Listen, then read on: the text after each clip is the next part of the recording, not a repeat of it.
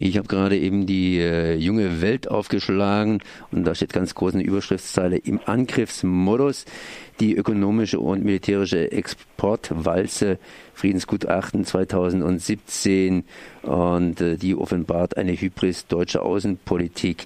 Nee, das ist heute nicht das Thema, sondern ich blicke da so ein bisschen zurück, genauer gesagt mit der Informationsstelle Militarisierung und spreche gerade eben mit Jürgen Wagner. Erstmal Servus. Hallo.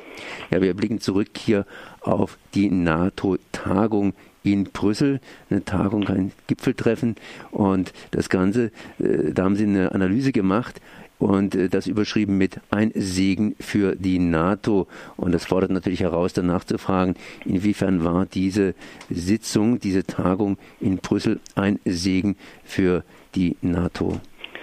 Na, da muss man ein bisschen ausholen, weil ja in Deutschland gerade auch medial natürlich ein Riesengewese gemacht wird ähm, um die Spannungen zwischen Donald Trump und Deutschland etc. und dass das alles äh, relativ problematisch sei. Ich habe da ein bisschen eine andere äh, ja, eine andere Sicht drauf, äh, denn eigentlich kommen diese ganzen Spannungen zwischen äh, Deutschland und äh, den USA bestimmten Akteuren in Deutschland, die eigentlich auf eine Militarisierung ähm, drängen, auf mehr Gelder für Rüstungssektor drängen etc., eigentlich ja wie gerufen.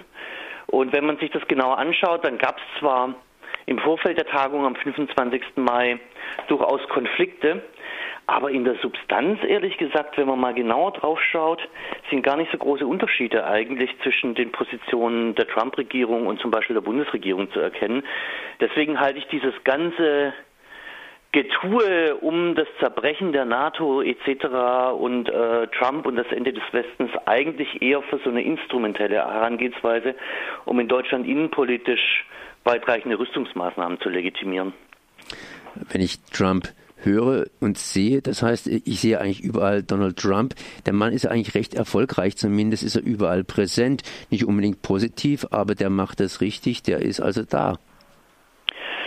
Nun ja, das würde ich jetzt mal von der Auswertung her nicht unbedingt so sehen. Es ist ja Frage auch Erfolg ist in, äh, in wessen, in, aus wessen Sichtweise. Richtig, richtig, richtig. Ähm, das, was mir eher aufstößt oder äh, was ich eher finde, ist, dass die Sachen, die ihm vorgeworfen werden, äh, dass das ja zum Teil schön wäre, wenn es so wäre. Also der, einer der Hauptvorwürfe gegenüber Trump ist ja tatsächlich, dass er so einen Kuschelkurs gegenüber Russland fahren würde und eigentlich der größte Putin-Freund der Welt wäre. Schaut man aber da mal genauer hin, dann ist es eben mitnichten so.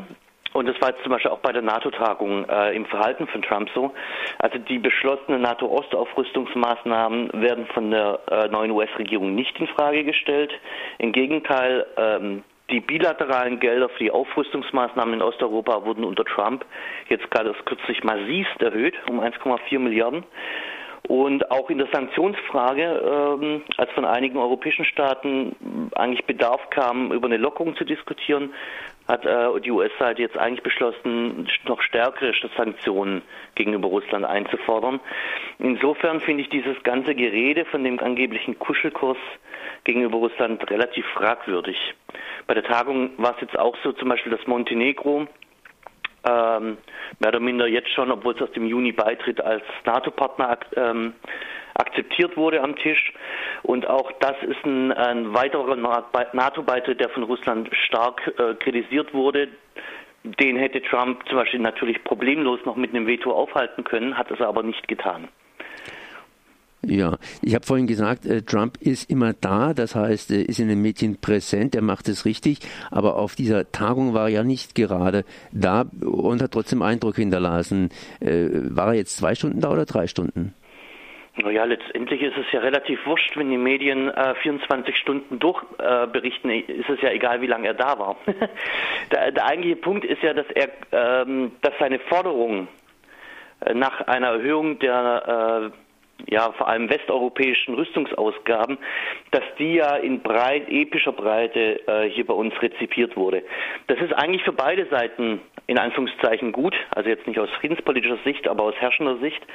Äh, Trump kann im Prinzip mit den Ergebnissen des Gipfels heimgehen und sagen, ich habe die Europäer, die wollten nie dazu gezwungen, endlich substanzielle Rüstungsfortschritte zu machen.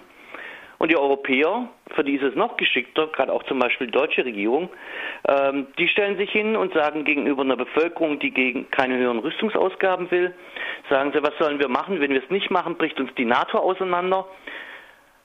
Und da aber äh, Trump sowieso so ein unsicherer Kantonist ist, müssen wir sowieso jetzt mehr in die Rüstung investieren. Also es ist, ähm, ist ein doppelter Trump, mit dem man gerade innenpolitisch äh, in zwei Richtungen höhere Rüstungsausgaben legitimiert. Also aus meiner Sicht ist es so eine Art von ähm, militaristischer Win-Win-Situation, wo man sich da gegenseitig eigentlich gerade äh, ganz gut in die Hände spielt, weshalb ich auch diese ganzen Konflikte, die da jetzt gerade durch den Gegend gezogen werden, äh, bei weitem nicht für so gravierend halte, wie das zum Teil äh, interpretiert wird.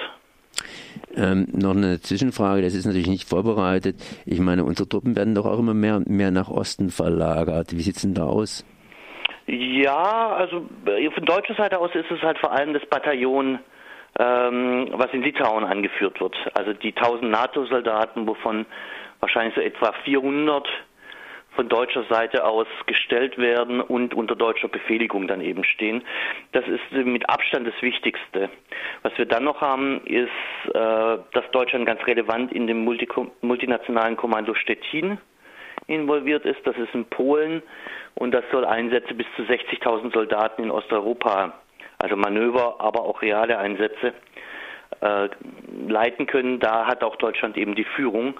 Also das sind im Augenblick eigentlich die zwei wichtigsten ähm, ja, Stationierungsvorgänge ähm, deutscher Soldaten in Osteuropa, die da schlicht und ergreifend, muss man einfach so deutlich sagen, nichts verloren haben.